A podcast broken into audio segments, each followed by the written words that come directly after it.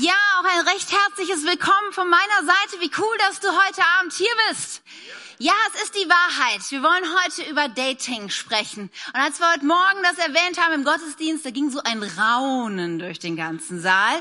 Und wir mussten einen Moment den Gottesdienst unterbrechen, weil so viele Leute ständig miteinander reden. Es war so eine Unruhe, weil ich glaube zutiefst, dass es eine so wichtige Frage ist, die Menschen bewegt, ja. Jeden Sonntag stellen wir hier Menschen die wichtigste Frage, die jemand in seinem Leben klären muss, nämlich kennst du Jesus? Ja, dafür gibt es Kirche, dass Menschen Gott kennenlernen und verstehen, wer er ist und was er mit deinem Leben vorhat. Aber es, gibt eine für mich, finde ich, eine zweitwichtigste Frage und das ist die Frage, mit wem willst du dein Leben verbringen? Ja, wen suchst du als deinen Partner, als deinen Ehepartner? Wie kann man so eine Beziehung überhaupt bauen, dass sie wirklich lebenslang Bestand hat? Und ich bin überzeugt davon, dass Kirche ausrüsten soll, ganz praktisch für den Alltag. Und deswegen dachte ich, es ist so gut, wenn wir über dieses Thema sprechen und sagen, hey, wie kann ich das tun? Wie kann ich gute, lebenslange Beziehungen überhaupt bauen? Dating ist ja nun mal ein Begriff, der ist äh, ja aus der englischen Sprache so eingedeutscht worden. Ich weiß gar nicht, ob du so ganz genau weißt, was man darunter versteht. Eigentlich ist es so die, die Kennenlernphase, bevor dann irgendwie klar ist, dass zwei Menschen fest zusammen gehen wollen. Und wir wollen heute das ein bisschen größer machen, über was wir reden wollen. Ich möchte eigentlich da ansetzen, dass wir darüber legen, bevor du überhaupt vielleicht jemanden entdeckst, ja, jemanden siehst, der dich interessiert, was du dir vielleicht für Gedanken machen solltest. Der ganz am Anfang, wie gehen wir Schritt für Schritt vor und dann den Zeitpunkt, den, den, den Zeitraffer so Stück für Stück vorzuspulen, bis es vielleicht irgendwann dann wirklich zu einer Ehe und zu einer lebenslangen Beziehung wird. Das ist ein Riesenthema, ja. Ich habe auch nicht den Anspruch heute auf absolute Vollständigkeit, aber ich glaube so sehr, dass heute wirklich so Goldstücke für dich dabei sein können, die dein Leben wirklich reich machen können. Egal wie alt du bist, ja, selbst wenn du vielleicht hier schon sitzt und verheiratet bist, ist so wichtig, hey, ich spreche mit so vielen Menschen über dieses Thema. Und ich glaube, dass es so gut ist, wenn wir auch gut Leuten gute Ratschläge mitgeben können, das Leben von Menschen hineinsprechen können. Wenn wir so unsere Gesellschaft sehen, ja, dann ähm, ist dort eigentlich vieles erlaubt, vieles möglich. Hauptsache, du hast Spaß. Hauptsache, es fühlt sich für dich gut an. Ja, guck, dass der andere nicht zu Schaden kommt. Vieles geht sehr schnell. Vieles ist auch sehr sexualisiert. Ja, ist kein Problem, an einem Abend jemanden kennenzulernen. Du wechselst drei Sätze mit ihm, du tanzt, man küsst sich, knutschen, man landet im Bett und am nächsten Tag ist die Beziehung oftmals schon zu Ende. Und das ist, finde ich, in einem kurzen Zeitraum sehr viel, wofür Menschen, manche Menschen ja äh, ihr Jahre brauchen. Und ich glaube auch, dass es wichtig ist, mal die Sachen ein bisschen auseinanderzuhalten und Stück für Stück zu gucken, was Gott sich eigentlich dabei gedacht hat. Ja, was hat sich Gott gedacht? Das ist vielleicht auch so eine Sache. Das ist ja ein, der Titel heißt heute Dating Beachte die Packungsbeilage. Wir kennen das ja mit den Packungsbeilagen, ja, der Gesetze sind ja dafür da. Ihr kennt das ähm, vor bei den Werbeclips im, im Fernsehen für Medikamente oder sowas. Da heißt es immer, für Risiken und Nebenwirkungen lesen Sie die Packungsbeilage und fragen Sie Ihren Arzt oder Apotheker. Das ist deswegen, weil manche dieser Sachen, die uns angepriesen werden, die sind vielleicht großartig in ihren Wirkungen, aber die haben so auch ihre Gefahren. Und Dating, weißt du, Menschen kennenzulernen, zu überlegen, kann das der Lebenspartner sein, mein Ehepartner? Das ist großartig. Ja, wenn ich so drüber nachdenke, die Zeit, wo ich Tim kennengelernt habe, wo wir so gedatet haben, das war die aufregendste und spannende Zeit meines Lebens. Ja, oder Tim? Ja, es gab so einen Moment, ich sag immer zu Tim, Tim, weißt du noch damals? Das Problem ist, Tim weiß oft nicht mehr damals. Tim ist nicht so, aber ja, Nein, nein, ist alles gut, alles gut, ja. Ich habe dann immer, ich habe sehr genau das noch vor Augen und es war so eine aufregende Zeit und weißt du, das wünsche ich dir so sehr, dass du es genießen kannst, dass du es erleben kannst, dass das wirklich was, was aufregend, großartiges ist für dich. Aber auf der anderen Seite, wenn wir ehrlich sind und wenn wir auch mal so vielleicht in deinem Bekanntenkreis rumgucken oder vielleicht auch deine eigenen Erfahrungen mal eben checkst, die ganze Sache ist auch ganz schön tricky. Denn viele Menschen gehen in so Prozesse hinein und enden verletzt, oder frustriert, mit gebrochenen Herzen, mit Enttäuschung, mit, mit Minderwertigkeit, die man da rausgeht und denkt, boah, wahrscheinlich bin ich nicht lebenswert, wahrscheinlich bin ich nie genug, wahrscheinlich werde ich nie einen Partner bekommen. Und weißt du was, es, es ist so schade, Weil Gottes Plan für dich ist nicht, ja, dass du allein bist, dass du irgendwie, ja, frustriert durch die Gegend läufst. Gottes Pläne sind so gut für dich. Und er hat gesagt, es ist nicht gut, dass der Mensch alleine ist. Und wenn Gott es so geschaffen hat, dann gibt es auch eine Möglichkeit zu entdecken, wie wir Beziehungen bauen können, dass es richtig, richtig gut wird. Und dass wir, wie er sagt, dieses Leben in Fülle gemeinsam erleben. Nun, wenn wir in die Packungsbeilage, ah, ein bisschen ins Beispiel ist ja ein bisschen was für Gottes Wort, wenn wir da hineingucken, dann muss ich ganz ehrlich sagen, dass es da nicht das Kapitel über Dating gibt. Nicht so Matthäus 59 oder so, ne, wo wir jetzt mal Vers für Vers das durchgehen könnten. Das hat ein paar unterschiedliche Ursachen. Ein Grund dafür ist, dass Dating im, im Zeitalter der Bibel es so eigentlich nicht gab. Die kulturellen Voraussetzungen waren andere. Damals haben deine Eltern sehr oft bestimmt, wen du heiratest. Wäre vielleicht heutzutage auch nicht immer ganz verkehrt. Denk ich so für meine Kinder? Nein. Sorry, sorry. Tim, wir sind eine Meinung. Ne? Das ist besser, wenn wir das klären, wer unsere Mädels kriegt. Nein, nein, nein, nein. Nein. Also damals gab es da nicht so viel Spielraum für. Ja, Menschen haben auch sehr viel früher zum Teil, äh, sie haben geheiratet. Und dann ist ja immer der nächste Schritt, wenn man denkt, okay, kulturell ist es ein bisschen anders. Aber Jesus, ja, what would Jesus do? Ist ja immer die Frage. Was würde Jesus tun? Map, leider auch kein, diesmal nicht, nicht so einfach, weil Jesus war Single. Ja? Und ähm, manche versuchen ihm ja irgendwas anzudeuten, aber da gibt's nichts anzudeuten. Er war Single, hat allein gelebt. Äh, Frauen waren, spielten in dem Sinne keine Rolle in deinem Leben. Er hat großartige äh, auch äh, gezeigt, wie man mit Frauen umgehen kann. Ja, er hat da kulturrevolutionär mit Frauen was gebaut, aber er hatte keine Freundin, er hatte keine Frau. Und so können wir auch direkt von ihm nicht so viel lernen. So, das heißt, wir müssen ein bisschen fischen gehen und uns ein bisschen durch die Bibel manövrieren, um so ein bisschen zu verstehen, was die Bibel uns sagen will, wie wir damit leben können. Eines ist ein Grundsatz, und zwar die Bibel möchte, dass wir mit anderen Menschen respektvoll, liebevoll umgehen. Die Art und Weise, wie wir miteinander umgehen sollen, ist sehr klar geregelt. Ja, du sollst deinen Nächsten lieben wie dich selbst. Oder Matthäus 7, alles was du willst, wie Menschen mit dir umgehen, so handle auch bei ihnen, behandle sie auch. Und viele andere Dinge helfen uns zu verstehen, wie wir miteinander umgehen sollen. Dann ist die Bibel auch sehr klar darüber, dass die Ehe etwas sehr Heiliges ist. Etwas, was ein lebenslanger Bund von Menschen ist. Es sind keine Lebensabschnittspartnerschaften, sind kein Konzept der Bibel. Die Bibel geht davon aus, dass du aufwächst, dass du mit deiner Familie zusammen bist und es irgendwann einen Moment gibst, wo du aus deiner Familie heraustrittst, jemand anderen heirat, jemand anders heiratest und das ein Leben lang dauert. Und der die Bibel ist es so wichtig, Gott ist es so wichtig, dass er sogar dieser Ehe das siebte Gebot geweiht hat. Ja, diese zehn Gebote, sie sind so das, das eng zusammengefasste Gerüst, was Leben möglich macht, was hilft zu erklären, wie wir auf dieser Welt vernünftig miteinander umgehen sollen. Und da heißt es, du sollst die Ehe nicht brechen. Es ist sehr klar, dass Ehe das Konzept ist, was Gott lebenslang gesetzt hat, damit Mann und Frau zusammenleben sollen. Und so gibt es schon einige Richtungsweisungen, wie wir unterwegs sein können, wenn wir uns dem Thema nähern. Tim und ich, wir haben viel Jugendarbeit gemacht, jahrelang zusammen in Wuppertal. Und auch seitdem wir hier sind, gibt es so viele unzählige Gespräche, die man führt über das Thema. Viele Geschichten, die man erzählen könnte oder eigentlich nicht erzählen kann, weil es auch teilweise sehr persönliche Sachen sind, oft auch sehr traurige Geschichten sind. Und ich habe gedacht, es ist auch ja, vielleicht heute auch an der Zeit, dass ich ein paar Dinge werden noch einfach einfließen, da bin ich ganz ehrlich, die meine Überzeugungen mittlerweile sind, ja, die ich aus dem Wort Gottes ableite und die sich einfach im Leben gezeigt haben. Und ich glaube, dass es so wichtig ist, auch aus dem Erfahrungsschatz von anderen zu lernen. Und wie gesagt, es hat nicht den Anspruch der allumfassenden Wahrheit, aber ich glaube, es gibt so viel Gutes, was wir mitnehmen können aus diesem Abend. Ich habe viel gelesen, auch im Vorfeld dieser Predigt. Ein Buch möchte ich euch ans Herz legen. Es ist leider in, das heißt leider in Englisch. Englisch ist ja großartig, aber nicht alle sprechen. Es heißt Boundaries in Dating. Ja, also Grenzen fürs Daten. Und ich möchte dir ans Herz legen, wenn du einigermaßen Englisch lesen kannst, lässt dich ganz gut lesen. Es ist so umfassend und so gut und geht noch so viel tiefer. Vielleicht besorgst du dir es, liest es im Urlaub und ich glaube, es wird dein Leben bauen.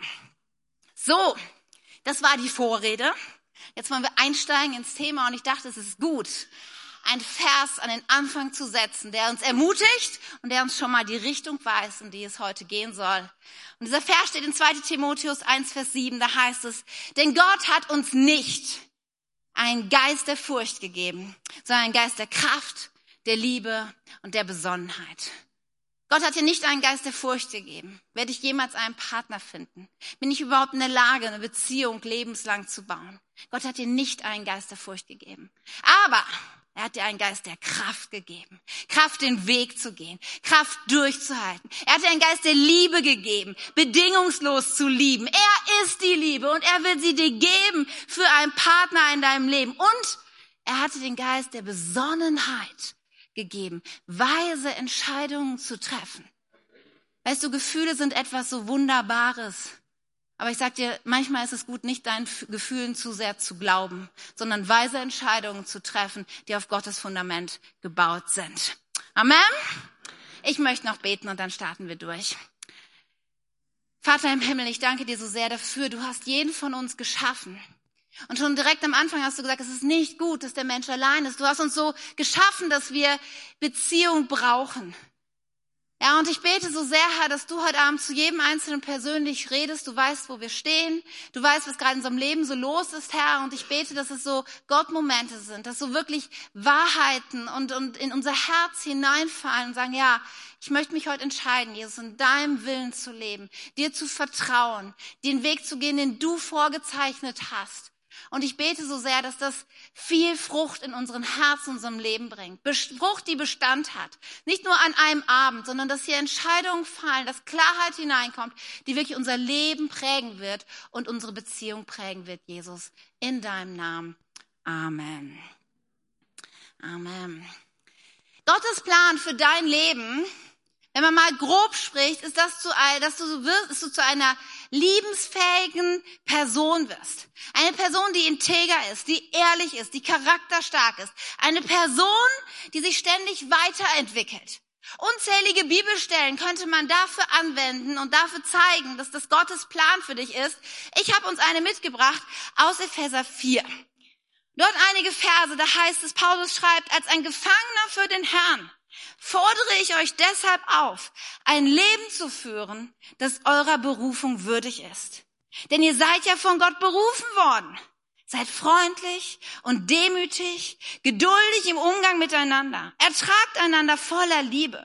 Bemüht euch, im Geist eins zu sein, indem ihr untereinander Frieden haltet. Auf diese Weise sollen wir alle im Glauben eins werden und den Sohn Gottes immer besser kennenlernen, sodass unser Glaube zur vollen Reife gelangt und wir ganz von Christus erfüllt sind. Gott möchte, dass du zur vollen Reife erlangst, ja, und dass du von Christus ganz erfüllt wirst. Das ist sein Plan für dein Leben. Und das ist auch das, der Plan, der der sich durch dein Datingleben hindurch zieht. Ja, dass du stärker dadurch wirst und dass du reif darin bist. Und das führt uns zu unserem ersten Punkt, zu dem Punkt, der noch grundlegend ist, bevor wir überhaupt vielleicht irgendjemand Konkretes im Blick haben, möchte ich dir eine Sache ans Herz legen, nämlich erlange Reife. Dating ist nichts für Kinder. Weißt du, damit meine ich jetzt nicht unbedingt ein Alter. Ja, man kann ja sagen, Kinder, na, das ist so bis elf oder zwölf. Weißt du, ich möchte mal das mehr im Zusammenhang von, von Reife stellen. Ja, für mich ist ein Erwachsener, die Definition von Erwachsen ist ja, dass jemand eine Reife an den Tag legt. Klammer auf, mancher ist mit 40 auch nicht besonders reif. Ja, es hat nicht so viel mit Alter zu tun, sondern es hat was mit deiner inneren Prozessen zu tun, wie du dich aufstellst, wie du dein Leben baust. Und weißt du, bevor du jetzt vielleicht Gedanken machst über irgendeine andere Person, wäre es doch so gut, vielleicht mal bei dir selber anzufangen, zu sagen, wie steht's eigentlich um mich persönlich? Bin ich eine reife Persönlichkeit? Was ist mit meinem Charakter zum Beispiel? Bin ich ehrlich? Bin ich zuverlässig? Was ist mit meinem Leben? Wenn ich mein Leben betrachte, kriege ich mein Leben irgendwie auf die Kette? Macht das irgendwie Sinn? Ja, oder ist es schon die dritte, vierte Ausbildung, die ich abgebrochen habe? Ist es irgendwie, ja, ich merke, ich komme mit meinen Finanzen vor und hinten nicht klar. Kannst du Verantwortung für dich übernehmen? Ich meine, wenn du für dich die Verantwortung nicht übernehmen kannst, wie wird es werden, wenn jemand in dein Leben hineinkommt, ihr, ihr zu zweit seid? Und es ist so gut, dir ein paar Fragen darüber zu stellen, wie es eigentlich um dich steht. Wie steht es um deinen Glauben? Bist du irgendwie noch ganz frisch im Glauben und unsicher und du weißt viele Dinge nicht? Oder bist du ein geistlicher Selbstversorger? Ja, bist du in der Lage, mit Gott unterwegs zu sein? Baust du die Beziehung? Was ist mit deinen, mit deinen Werten? Wofür stehst du? Man sagt, wer für nichts steht, wird für alles fallen. Und weißt du, bevor du mit jemandem anders zusammenkommst, der vielleicht ganz andere Dinge glaubt und Werte hat, und was ist doch so wichtig, so klar zu kriegen, wofür stehe ich und wer bin ich? Wisst ihr, manche machen einen entscheidenden Rechenfehler. Wisst ihr, es gibt ja in der Mathematik unterschiedliche äh, Bereiche. Es gibt Stochastik, Analysis, lineare Algebra und was weiß ich, Geometrie. Und das ist immer wichtig, dass man die richtigen Formeln kennt, oder? Ja, so Satz des Pythagoras, war? Aber äh, ist das nicht a Quadrat mal b Quadrat? Gut, okay. Ja, also solche, man muss die Formeln immer wissen für das Richtige. Und viele wissen nicht die mathematische Formel für Beziehung. Und das ist so wichtig. Du musst, du musst mir jetzt zuhören, weil das ist wirklich entscheidend. Die mathematische, die Beziehungsmathematikformel. Viele denken, es würde so gehen. Ein halb plus ein halb gleich eins. Für alle Mathematiker unter uns, die sagen, ja, prinzipiell ist es richtig, richtig gerechnet. Ja, ein halb plus ein halb ist eins. Nur weißt du was, wenn du das in dem Test für Beziehungsmathematik einträgst, wird dein Lehrer da dick hinter in Rot schreiben, falsche Formel. Ja, es ist die falsche Formel. Es muss nämlich eigentlich heißen, ein halb mal ein Halb. Weil du addierst nicht, sondern du multiplizierst in Beziehung. Und weißt du, das ist so wichtig zu verstehen. Stell dir mal vor, du bist mathematisch eine Zehn. Ja? Und jemand anders, du lernst jemand anders kennen und der ist auch eine Zehn an Reife, an Charakter, an Glauben. Und wie gut ist es, dass wir nicht nur addieren. 10 plus 10 ist nämlich gemeinsam nur 20. Aber in einer Beziehung steckt so eine Kraft, Dinge zu multiplizieren, so eine Schönheit, so eine Wegweisung, die dein Leben in eine gute Richtung bringt. So viel Bestimmung, so viel Berufung. Denn 10 mal 10 sind 100. Und das ist so großartig zu verstehen, welche Kraft in einer gesunden Beziehung liegt. Dinge multiplizieren sich und nicht addieren sich. Aber das Problem ist, wenn du eine Person bist, die nicht diese Reife mitbringt. Wenn wir nämlich rechnen, ein Halb, mein ein Halb ist ein Viertel und es wird weniger. Und das ist so oft, Menschen kommen mit einer Sehnsucht in eine Beziehung. Und da gibt es ein Defizit in ihrem Leben. Da gibt es vielleicht diese Charakterschwäche, diesen Jähzorn. Da gibt es diese Abhängigkeit vom Alkohol oder vom Hasches oder von Pornografie oder diese Essstörung oder da gibt es so viel, was dein Leben irgendwie so schwierig macht. Und du denkst, wenn ich endlich einen Partner hätte, wenn da jemand wäre, der mein Loch füllen würde, der mein Defizit ganz macht, ja, dann könnte doch aus es könnte aus einer halben Person, aus einer halben Person könnte eine ganze Person werden, aber es funktioniert nicht, weil es multipliziert sich und es wird weniger. Darf ich es noch steiler sagen? Wenn du zwei kranke Menschen zusammen in einen Raum bringst, da werden sie doch nicht automatisch gesund, oder? Krank und krank ist doppelt krank. Verstehst du? Und das musst du wissen. Dein Defizit, ja, eine Beziehung wird nicht dein Defizit heilen. Um in einer Beziehung glücklich zu sein und eine Beziehung so zu leben, wie du es dir wünschst, musst du auch fähig sein, ohne Beziehung glücklich zu sein. Es ist so wichtig, dass du das verinnerlichst. Und jetzt denkst du vielleicht, wow, das ist äh, ganz schön steil, Katja, für so einen Sonntagabend, weil dann kann ich vielleicht mit 80 anfangen, mir mal jemanden auszusuchen oder so, die nächsten Schritte zu gehen, weil da gäbe es schon noch so ein paar Dinge, wo ich dran arbeiten müsste. Weißt du, niemand ist perfekt. Das ist natürlich die andere Seite von der Medaille. Ja, als ich Tim kennenlernte und als wir klar waren, wir werden ein Paar, wir gehen diese Schritte weiter, da war ich 18. Und natürlich war ich nicht reif in der Art und Weise, wie ich es jetzt bin. Natürlich hatte ich nicht das Wissen und die Erfahrung, auf die ich jetzt zugreifen konnte. Aber manches war in meinem Leben in guten Bahnen. Und ich möchte einfach so ein paar Fragen an die Hand geben, die du dir mal stellen kannst, darüber, wo, wo bist du gerade unterwegs? Vielleicht so eine Frage wie, hast du dein Leben im Griff? Bist du unterwegs in der Ausbildung? Bist du beruflich unterwegs? Kannst du mit deinem Geld, kommst du aus? Hast du das irgendwie in der Hand? Wie ist es mit Freundschaften? Bist du jemand, der gute, verlässliche Freundschaften baut? Oder fällt es dir schon auch schwer, allein mit Freunden gut unterwegs zu sein? Wie ist es mit deiner Herkunftsfamilie? Du weißt du, keiner kann was für die Familien, die er hineingeboren wird. Es ist Gott, der uns hineinsetzt in manche Familien. Aber manches erleben wir auch in so Familien und das, das, das gibt uns einen Schlag. Das sind vielleicht Trennungen, die man erlebt hat von den Eltern oder schwierige Zeiten. Ja, manche Eltern haben auch ein zerstörerisches Verhalten, was uns prägt ein Leben lang. es ist so wichtig, dass wir darüber anfangen nachzudenken. Was ist mit deinem Glauben? Wo stehst du da gerade? Bist du fest im Glauben? Oder merkst du es eigentlich, dass du immer wieder so stark von Zweifel umgetrieben bist? Wie steht es um Abhängigkeiten in deinem Leben? Habe ich gerade schon gesagt, was ist mit, mit der Essstörung? Was ist mit dem Alkohol? Was ist mit dem Joint, der einfach so wichtig geworden ist in deinem Leben? Was ist mit Charakterdingen? Bist du eine Person, auf die Verlass ist? Die geduldig ist? Die zuverlässig ist? Die ehrlich ist? Ein anderer Punkt ist mir auch so wichtig. Was ist mit deinen vergangenen Beziehungen? Ich kenne so viele Menschen, die gehen von Beziehung in Beziehung in Beziehung. Und so oft ist es das gleiche Schema. Ist mein Loch und ich brauche jemanden, der dieses Loch füllt. Ja, ein Halb plus ein Halb soll irgendwie ein Ganzes geben. Und dann ist es gescheitert und dann geht man in die nächste Beziehung, weil dieses Loch doch so schreit in mir. Aber weißt du, es wird nie funktionieren. Dieses noch eine Beziehung, noch ein Mensch, macht immer mehr in deinem Herzen kaputt. Und es ist so wichtig, dass du dir diesen Dingen mal stellst. Vielleicht bist du hier und du bist sogar geschieden oder du hast schon mehrere Beziehungen erlebt, die einfach zerbrochen, zerbrochen sind. Hey, dann stell dich doch den Dingen und geh die Prozesse, da heil zu werden, zu erkennen, woran hat es denn gelegen? Was ist passiert? Was habe ich getan? Was war mit dem anderen? Was war die Situation? Und es ist so gut, es mit Gott ins Reine zu kommen. Ja, Vergebung anzunehmen, Buße zu tun. Ja, ist so ein Wort, das wir nicht so gerne im Mund nehmen. Aber manches Mal muss man auch wirklich Dinge in Ordnung bringen vor Gott und vor Menschen, um fähig zu sein für eine neue Beziehung. Hey, scheu diesen Weg nicht. Und es kann echt ganz ehrlich sein, dass manche Menschen sagen, weißt du was? Das sind so viele Hausaufgaben für mich zur Zeit.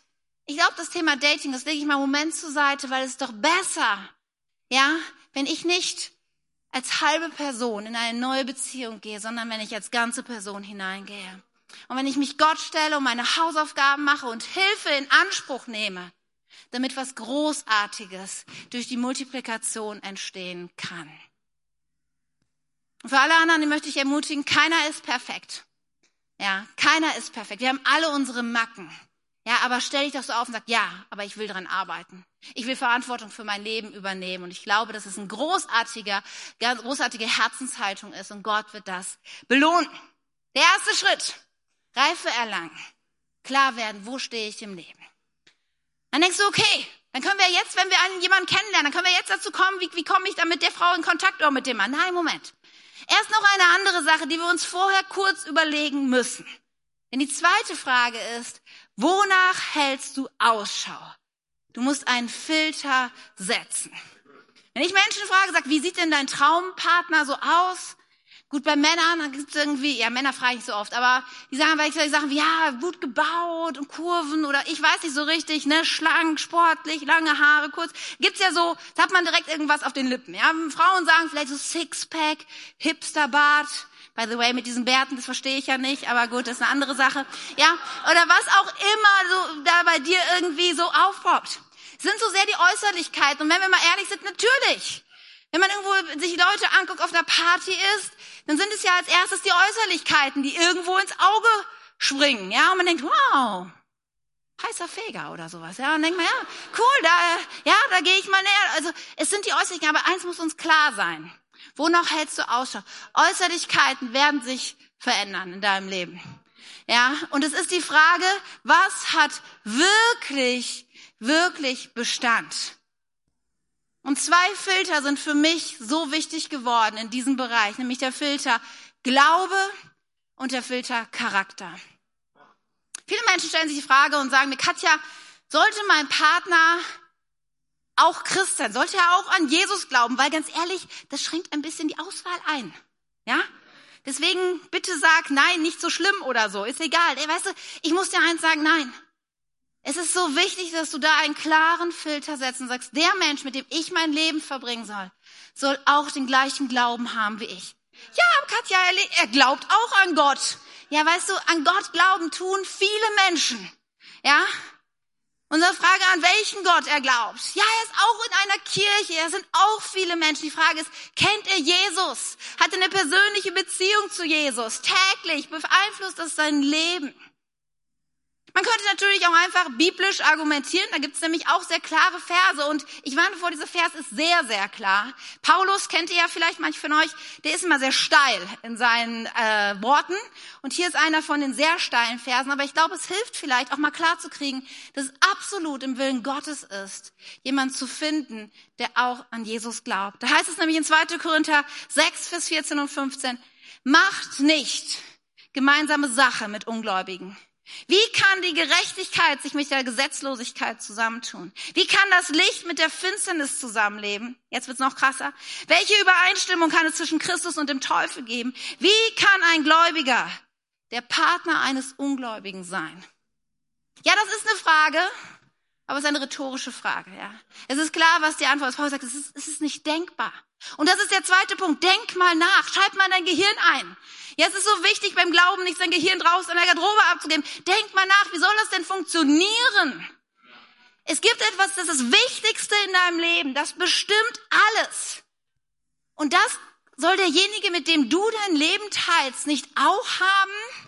Kannst du mir erklären, wie ihr in Konflikten, wie ihr miteinander umgehen wollt? Kannst du mir erklären, wie du eure Kinder erziehen wollt? Wie ihr durch den Tal des Todesschatten durchkommen wollt? Kannst du, das funktioniert nicht.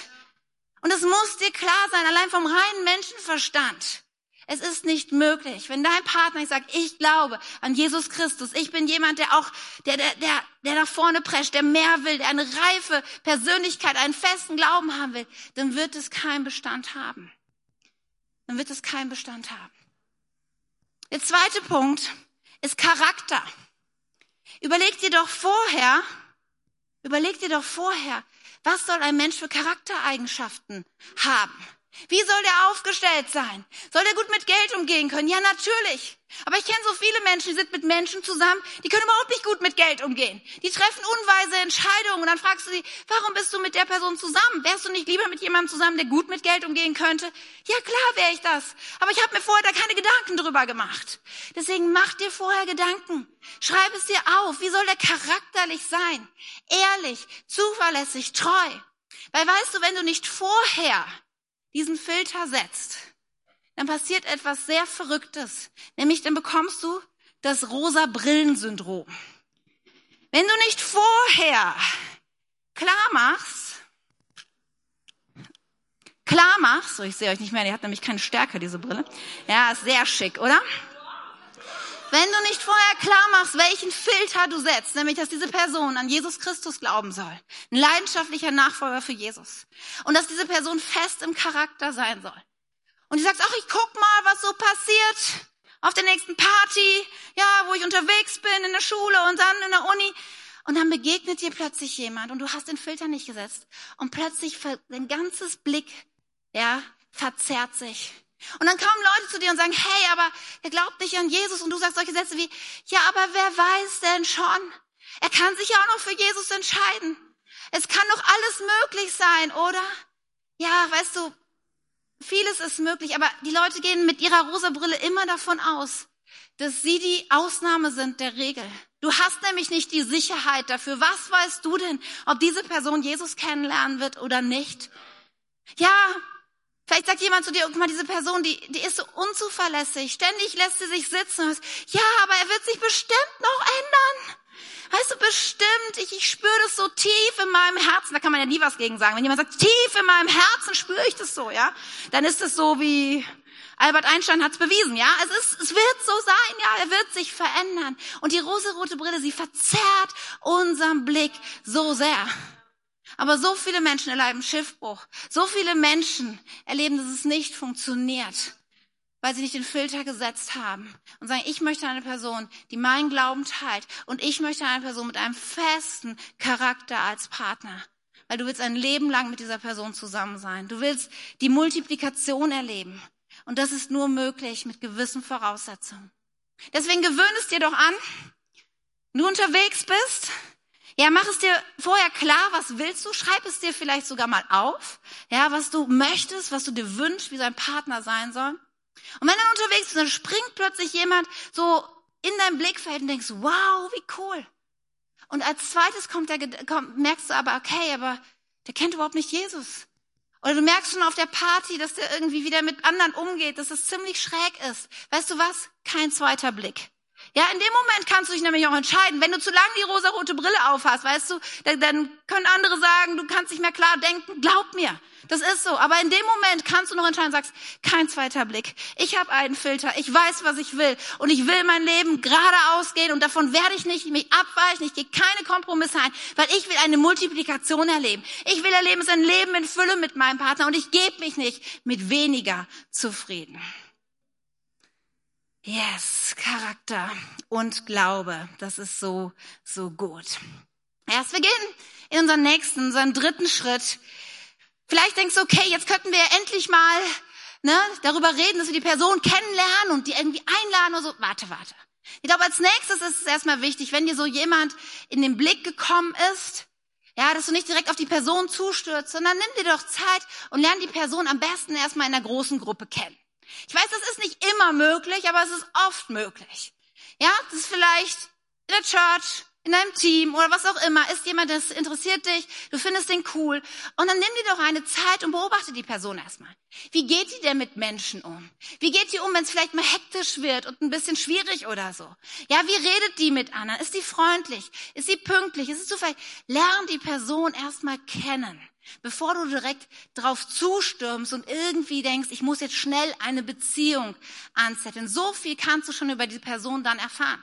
Für Tim und mich war es so ein Schatz. Wir haben jahrelang zusammen äh, im, im Jugendchor gesungen, wir haben Tourneen zusammen gemacht, wir haben viel erlebt. Was ist denn da zu lachen? Ist das so lustig? Nein, es war großartig. Ne? Wir haben äh, Auftritte gehabt, wir sind das ganze Land gereist, wir waren mit vielen Leuten unterwegs und es war so gut, ja, uns gegenseitig einfach gut kennenzulernen, ohne schon eigentlich einen Gedanken zu haben daran, dass wir irgendwann mal heiraten werden. Und deswegen, wenn du die Gelegenheit hast, dann nutze es doch und lerne die Person erstmal im größeren Kontext kennen. Aber jetzt denkst du, jetzt Katja, jetzt kann ich sie doch ansprechen, oder? Jetzt? Next Level. Ah, warte noch einen Moment, warte noch einen Moment.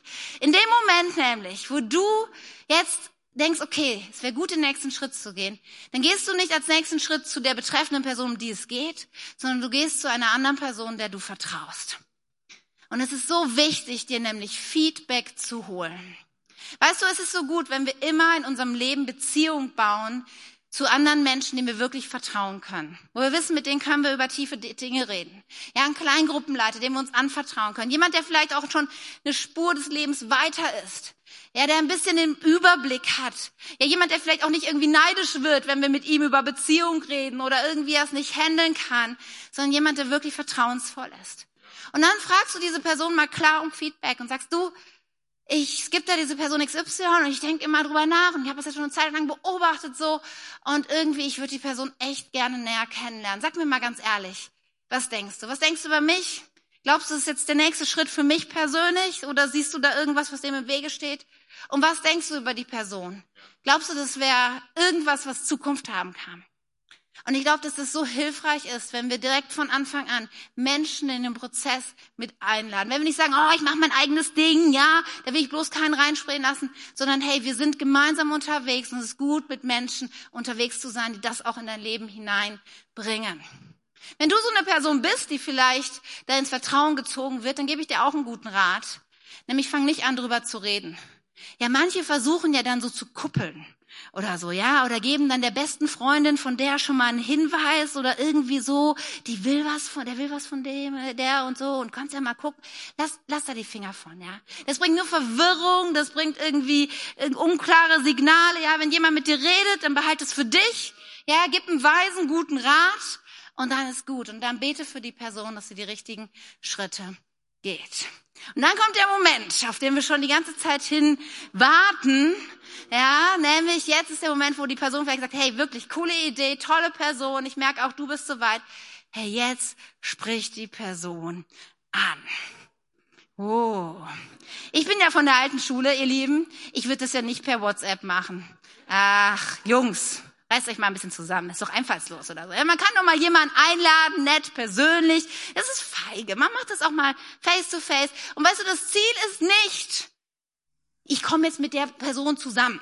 Das Ziel ist nicht, willst du mit mir gehen? So, ja, nein, vielleicht oder irgendwas. Das Ziel ist auch nicht, hoffentlich küssen wir uns direkt oder so. Das Ziel ist, ja, mit dieser Person ein Date zu machen und darauf zu kommen und zu sagen, hey, ich würde dich gern näher kennenlernen. Ja, ich würde mehr gern von dir wissen. Ich würde gerne rausfinden, ob da mehr geht für uns beide. Und wie stehst du dazu? Und das ist eine mutige Frage. Aber weißt du, wenn es nicht mehr ist, ist es nicht mehr und auch nicht weniger als ein Signal, ein Zeichen zu sagen, hey, ich merke, da ist irgendwas in meinem Herzen und ich würde gern rauskriegen, ob das Bestand hat, ob das mehr werden könnte. Und ich mache dir so Mut, wenn du gefragt wirst von jemandem, sagt, hey, vielleicht können wir mal einen Kaffee zusammen trinken, ich würde dich gern besser kennenlernen. Einmal möchte ich dir sagen, sagen, sei ehrlich, wenn du gefragt wirst, ja.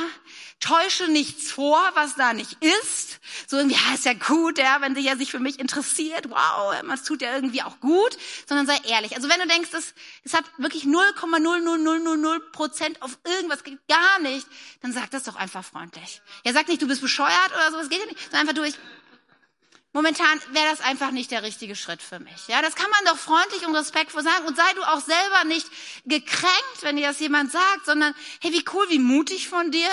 Ja, und ich glaube, dass Gott das auch belohnen wird, da einfach weiterzugehen. Aber ich möchte auch den anderen sagen, manchmal rede ich mit Menschen und wenn die mir erzählen, welche eierlegende Wollmilchsau sie sich zum Mann oder Frau wünschen, dann mancher denke ich auch, hey, schraub deine Ansprüche in mancherlei, nicht in allerlei, aber in mancherlei Dinge manchmal auch ein bisschen runter. Ja, weil ein bisschen Realismus ist vielleicht auch ganz gut. Ja, der Mann, der sich gut um die Kinder kümmert, viel Geld verdient, top aussieht, immer Zeit für dich hat, total weise ist und humorvoll ist, ja, und geistig voll der Held und der Hero und viele Freunde hat, das ist doch, du, das ist auch ein bisschen unrealistisch. Genauso was die Frauen angeht. Und deswegen ist es auch manchmal, wenn du denkst, okay, ich, ich, ich will, ich kann dem ja auch mal eine Chance geben, oder?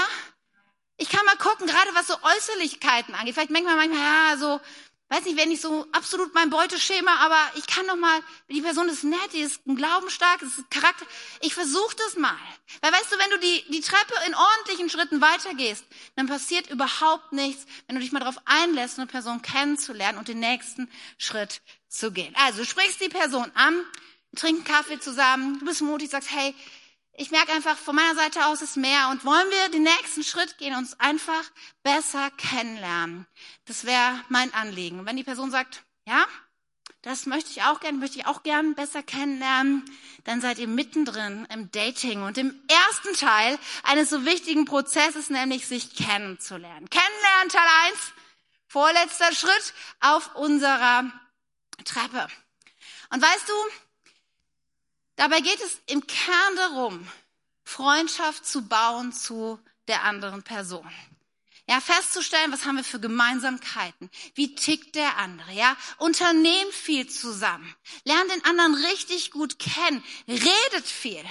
Ja, die Welt sagt, hey, so schnell wie, so schnell wie möglich, viel körperliche Anziehungskraft und Nähe und Knutschen und überhaupt nicht. Das ist wirklich, das ist so, so nebensächlich in diesem Moment. Wie viel wichtiger ist, diese Person gut kennenzulernen.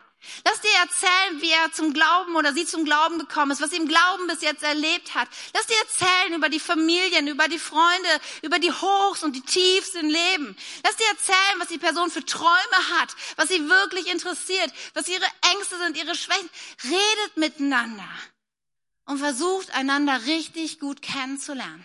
Und weißt du, es ist so wichtig in dieser Zeit, ja, verstell dich nicht und gib nicht vor, eigentlich jemand anders zu sein. Das kannst du auf Dauer sowieso nicht durchhalten. Ich muss bekennen, am Anfang unseres Dating-Phase, ich wollte, dass Tim mich mag. Ja. Und dann habe ich manchmal so Dinge getan. Also wir waren zusammen unterwegs in, in Hattingen, das ist eine schöne Altstadt und so, ein bisschen durch Läden so flaniert. Und Tim sagte, hey, wie findest du diese Jacke? Und egal, wie ich die Jacke wirklich gefunden habe, ich habe gesagt, großartig, tolle Jacke. Wenn ich gemerkt habe, Tim gefällt dir irgendwie, ja super, echt? ja, ich wollte, dass er mich mag. Ja, und deswegen habe ich irgendwie so getan, als würde ich auch alles mögen, was er macht. Aber das ist Quatsch. Verstehst du? Weil ich kann nicht mein Leben darauf aufbauen, immer alles so zu tun, dass Tim es gefällt. Deswegen in dieser Phase ist es so wichtig, sei du selber. Ja? Wenn du keinen Brokkoli magst, dann sag auch, dass du keinen Brokkoli magst. Auch wer der andere Brokkoli liebt. Ja, daran wird es nicht scheitern. Aber wenn das der Punkt ist, wo der andere sagt, dann kann ich leider nicht mit dir zusammen sein, dann sei froh, dass du es da rausgekriegt hast und nicht 20 Jahre später. Ja, deswegen sei du selber im Kennenlernen. Und eine gute Hilfe ist es, wenn du dann nämlich weiter mit deinen vertrauten Leuten in Kontakt bist und sie auch zwischendurch mal fragst, hey, sag mal, verändere ich mich irgendwie oder bin ich komisch, wenn ich mit der Person zusammen bin? Und solche Leute dann auch sagen, ja, irgendwie bist du schon immer ein bisschen komisch. Das ist ein Warnsignal, wo man merkt, okay, ich bin nicht ich selber in dem Moment, sondern ich täusche irgendwas vor. Kennenlernen Teil 1. Und dann entwickelt sich das so, man redet viel miteinander, man unternimmt Dinge zusammen. Und dann kommt irgendwann der Moment, dieser magische Moment, wo wir es festmachen. Wo wir sagen, hey, wir beide, wir wollen wirklich den nächsten Schritt gehen. Wir wollen auch offiziell sagen, hey, wir sind ein Paar. Wir sind jetzt zusammen. Wir sind sozusagen weg vom freien Markt, ja? Also, wir zeigen das auch anderen ganz klar. Wir sind jetzt ein Pärchen. Wir gehören zusammen. Und das ist eigentlich dann der nächste Schritt, Kennenlernen Teil zwei. Und er ist so stark davon geprägt, eigentlich jetzt noch mehr in die Tiefen zu gehen, nämlich zu verstehen, was die Prozesse des anderen sind. Ehrlichkeit ist so fundamental und unerlässlich. Du kannst deine Beziehung nicht auf Lügen und Halbwahrheiten bauen. Wenn du nicht bereit bist, diese Person, mit der du jetzt unterwegs bist, wirklich in dein Innerstes schauen zu lassen, wirklich auch in deine Schwächen, in deine Tiefen mit hineinzunehmen, weißt du, dann ist das kein gutes Fundament für deine Beziehung. Es ist gut, ja, dem anderen zu erzählen, womit man Herausforderungen hat. Vielleicht sagst du, oh, Katja, ist so schwierig, darüber zu reden. Ja, dann, dann fang an, das zu lernen und einzuüben. Weißt du, für mich ist so wichtig, dass ich 100% Tim vertrauen kann. Dass ich weiß, da gibt es nichts, was er mir nicht sagen würde. Und umgekehrt genauso. Und das ist so ein Fundament für unsere Ehe und unsere Beziehung seit weit über 20 Jahren, dass ich weiß, es gibt keine Geheimnisse. Und ich möchte dir so ans Herz legen, fang das nicht erst an in deiner Beziehung, irgendwie Unehrlichkeit zu erlauben und zu dulden, sondern sei klar und rede davon, was wirklich deine Prozesse sind.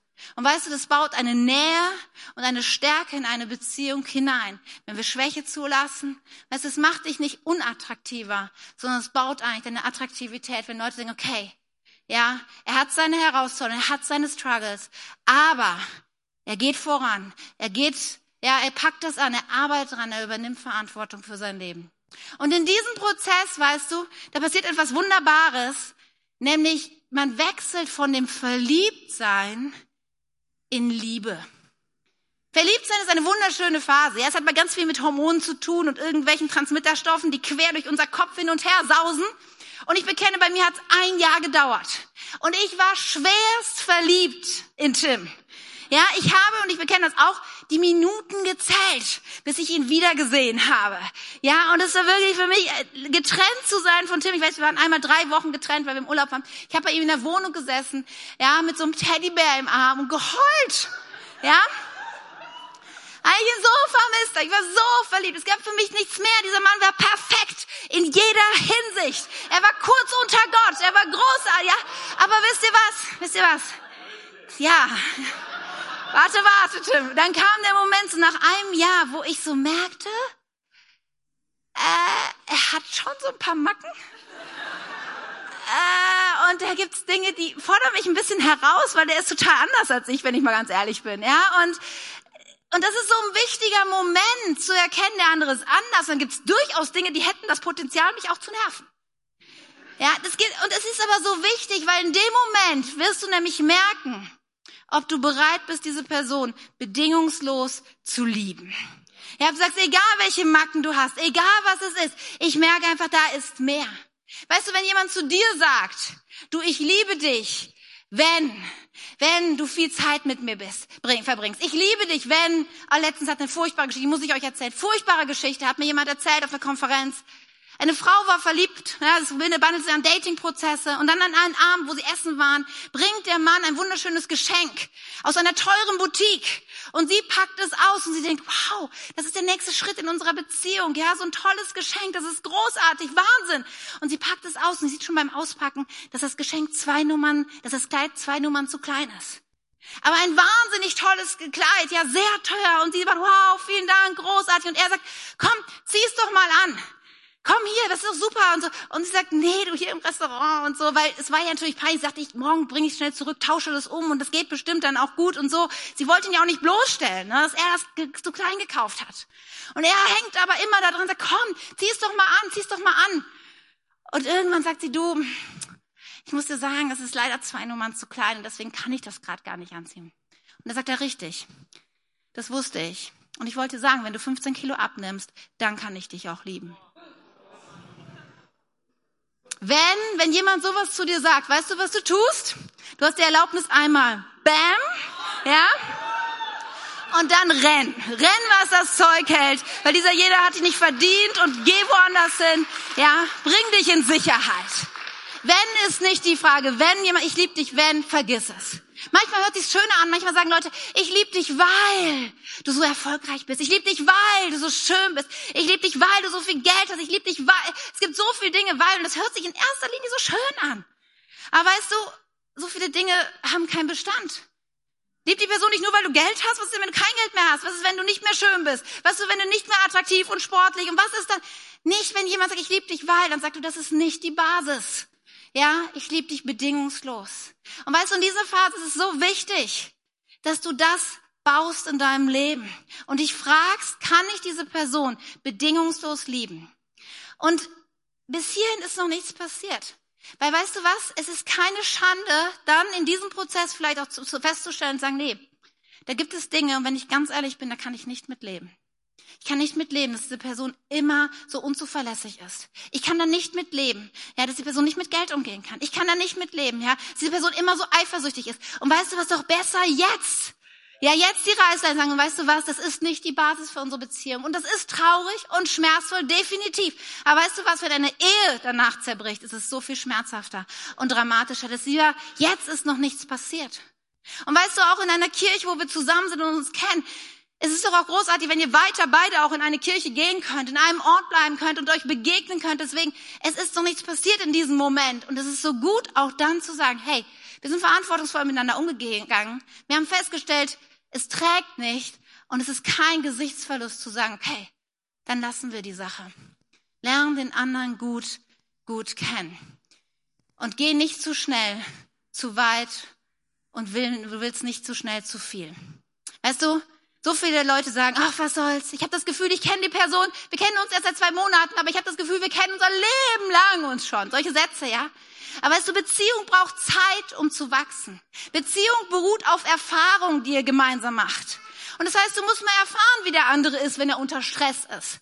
Du musst mal erfahren, wie der andere ist, wenn er Urlaub hat und entspannt ist. Du musst mal erfahren, wie der andere seinen Geburtstag feiert. Ja, wie der umgeht, wenn er so richtig angezeckt ist und unausgeschlafen. Du musst diese Erfahrung haben.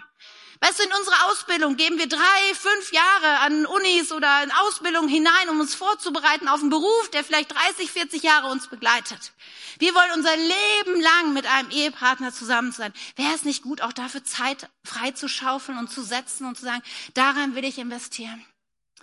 Nun gibt es einen Haken, über den möchte ich zum Schluss auch noch sprechen. Da habe ich noch gar nicht drüber geredet. Und viele denken, hä, Katja, da gibt es ja auch noch einen anderen Punkt beim Thema Dating und Beziehung. Was ist denn mit Sex?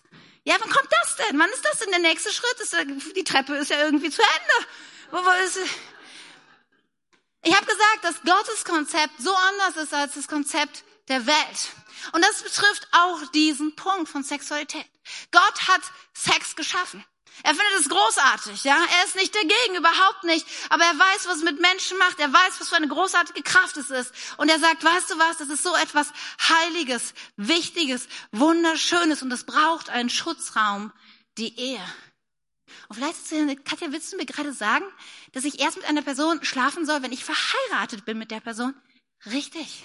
Und vielleicht ist es ein Schock für dich du denkst, Katja, bist du noch im 1, ihr halt K21, ja? Ich meine, 21. Jahrhundert, bist du noch in diesem Jahrhundert oder im 16. Jahrhundert? Ich meine, wo leben wir denn? Das ist eine gute Frage. Und weißt du, der, der es geschaffen hat, der versteht doch auch, wie es am besten funktioniert, oder? Und ich finde es so wichtig, da nochmal ins Wort Gottes hineinzuschauen. Paulus sagt uns sehr klar, in seiner Art und Weise, wie wir leben sollen. In 1. Thessalonicher 4, da heißt es, zum Schluss, liebe Brüder, bitten wir euch noch einmal im Namen von Jesus, dem Herrn, so zu leben, wie Gott es will und wie es auch, wie wir es euch gelehrt haben. Ihr richtet euch jetzt schon danach aus und wir ermutigen euch, es immer mehr zu tun. Denn ihr erinnert euch, was wir euch durch Jesus, dem Herrn, gelebt, gelehrt haben. Gott möchte, dass ihr heilig seid.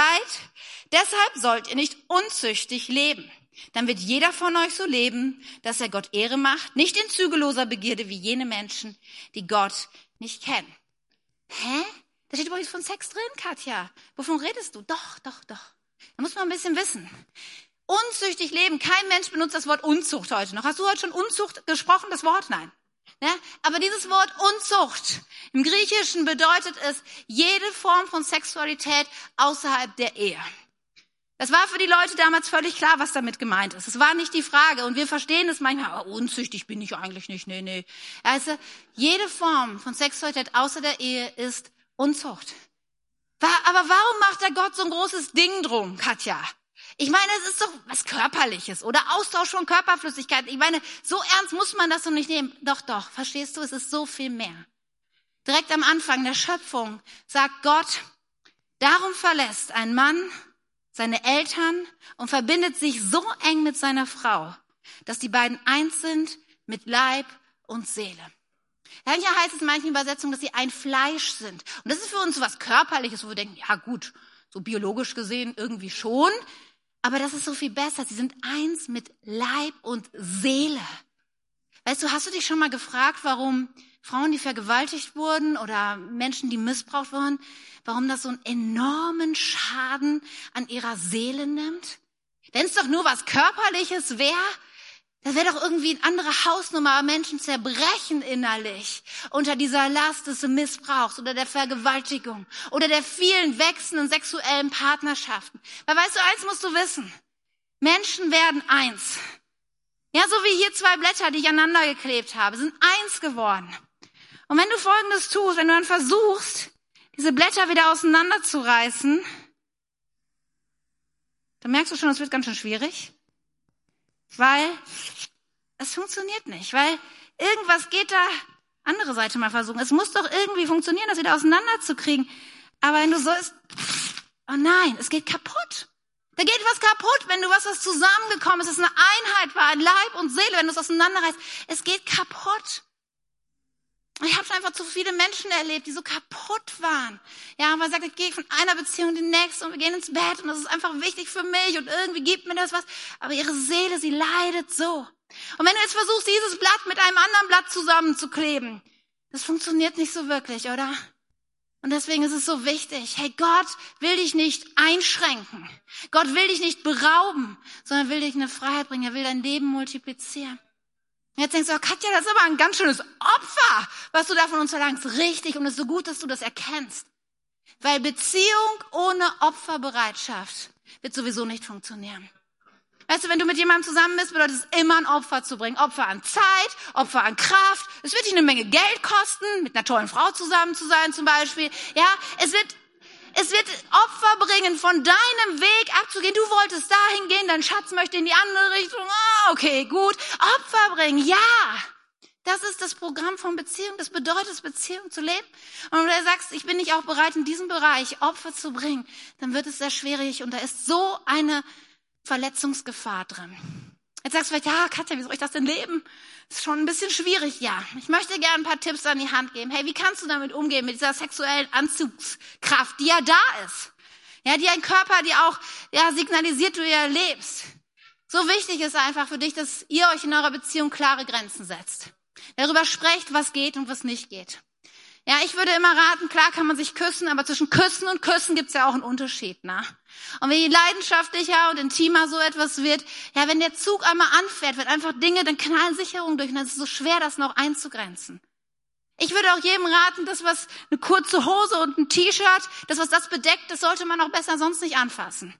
Ja, weil das so Zonen sind, die Menschen einfach dazu bringen, viel mehr zu empfinden und, und, und Gefühle in Wallung zu bringen und dann dann passieren Dinge, die man gar nicht möchte. Deshalb setzt euch doch Grenzen und sprecht drüber, was für euch in Ordnung ist. Und bring dich nicht unnötig in Gefahr. Allein in Urlaub zu fahren ist so eine Sache, die wird schwierig, ganz ehrlich.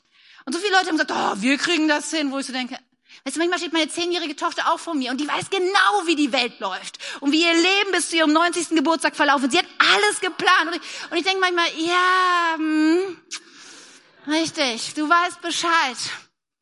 Ja. Oder allein abends auf dem Sofa gekuschelt, Liebesfilm gucken, kein anderer ist im Haus. Weißt du, dann geht so oft passieren Dinge und die hast du dann nicht mehr unter Kontrolle, deshalb bring dich doch gar nicht in die Gefahr.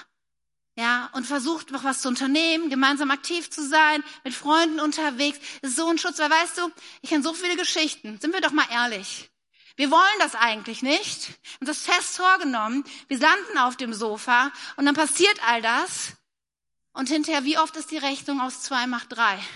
Denn eins dürfen wir auch nicht vergessen, ja. Sexualität kann eine große, hat eine große Kraft, auch Leben zu schaffen. Und wir sind nicht darauf vorbereitet, weil wir wollten es eigentlich, deshalb haben wir uns auch über Verhütung null Gedanken gemacht, ja, und das hat Konsequenzen, so oft die dein Leben dich begleiten werden. Lass uns doch mal ehrlich sein und lass uns doch mal wirklich die Dinge durchdenken und sagen, ist es nicht so viel besser, Gott zu vertrauen? Und wenn du hier sitzt und du bist vielleicht 14, 15, 16 und du denkst, oh, ich hätte auch gern einen Freund, dann würde ich dir auch raten, du, hey, wenn es doch in den nächsten drei, vier Jahren überhaupt nicht denkbar ist zu heiraten, dann, dann ist es nicht auch gut vielleicht, das Thema einfach mal zur Seite zu schieben? Wenn das so unrealistisch ist überhaupt, ja, dass das kommt für dich, dann bau doch lieber deinen Glauben, bau deinen Charakter, werd zu einer festen Persönlichkeit, das bringt so viel Attraktivität. Ja, ich glaube, wir sollten viel weniger gucken, wie unser Sixpack, ja, und wie es um den bestellt ist, als zu sagen, ich möchte attraktiv sein in meinem Glauben und in meinem Charakter. Und das wird Menschen anziehen, glaub mir. Vielleicht sitzt du jetzt heute Abend hier und denkst, huh, Katja, das ist ganz schön steil, was du sagst. Ich bin mir nicht so ganz sicher, ob ich das alles so hinkriege. Weißt du, bist in guter Gesellschaft. Die Jünger hatten ein ähnliches Gespräch mit Jesus. Jesus sprach mit ihnen über Sex, über Begierde, über die Ehe. Und irgendwann kommen sie an den Punkt in Matthäus 19, da heißt es, da sagten die Jünger zu Jesus, dann wäre es ja besser, gar nicht zu heiraten. Die haben gesagt, okay, das ist zu schwierig, zu kompliziert. Und dann sagt Jesus, nicht jeder kann dies verstehen. Das können nur die, denen Gott dabei hilft. Und das möchte ich in dein Leben reinsprechen. Weißt du was? Es gibt eine sichere Bank in deinem Leben. Ich glaube, Gott möchte dir helfen. Nimm doch Gott mit hinein in dein Dating. Ja, versuch es gar nicht erst alleine, sondern sag von Anfang an, ich baue auf seine Hilfe. Ich will ein großer Multiplikator sein. Deshalb vertraue ich darauf, dass mein Leben zu einer Reife kommt, dass ich die richtigen Schritte in der richtigen Zeit gehe, dass ich gute Beziehungen baue, die mich unterstützen, die mir Feedback geben, die mich beraten, die in mein Leben reinsprechen, damit ich all dieses Großartige erleben kann. Eine eine Ehe, es gibt nichts Erfüllenderes, Kraftvolleres, Schöneres, das kann ich euch sagen. Es ist für mich so ein Geschenk, in so einer Beziehung zu leben und ich wünsche es jedem von euch. Ich weiß, es sind viele gebrochene Herzen und Menschen sagen, ich hätte so auch gerne in meinem Leben. Und ich möchte hier heute so viel Hoffnung hineinsprechen. Fang an, mit Gott in diese Prozesse hineinzugehen. Die letzten beiden Bibelstellen für heute Abend und dann wollen wir beten. In Philippa 1 heißt es, ich bin ganz sicher, ganz sicher, dass Gott, der sein gutes Werk in euch angefangen hat, damit weitermachen und es vollenden wird, bis zu dem Tag, an dem Christus Jesus wiederkommt. Wenn du heute hier sitzt und denkst, oh Katja, ich habe so viel Defizite und ich weiß gar nicht so richtig, weißt du was? Gott ist mit dir in Prozessen und er will dich wieder herstellen. Er will dich zu einer 10, zu einer 20, zu einer 100 machen. Ja, er hat angefangen und er wird das gute Werk vollenden. Du lauf in seiner Schule und brech nicht aus. Nimm nicht die Abkürzung, geh lieber den Weg an seiner Hand und vertraue darauf, denn es das heißt auch, denn Gott bewirkt in euch den Wunsch, ihm zu gehorchen und er gibt euch auch die Kraft zu tun, was ihm Freude macht. Das ist eine Zusage heute. Wenn du denkst, oh Katja, es hört sich großartig an, aber es wird schwierig, vertrau ihm. Er gibt dir die Kraft, er wird dich leiten und er wird dir helfen, Schritt für Schritt die Treppe zu erklimmen. Amen. Amen.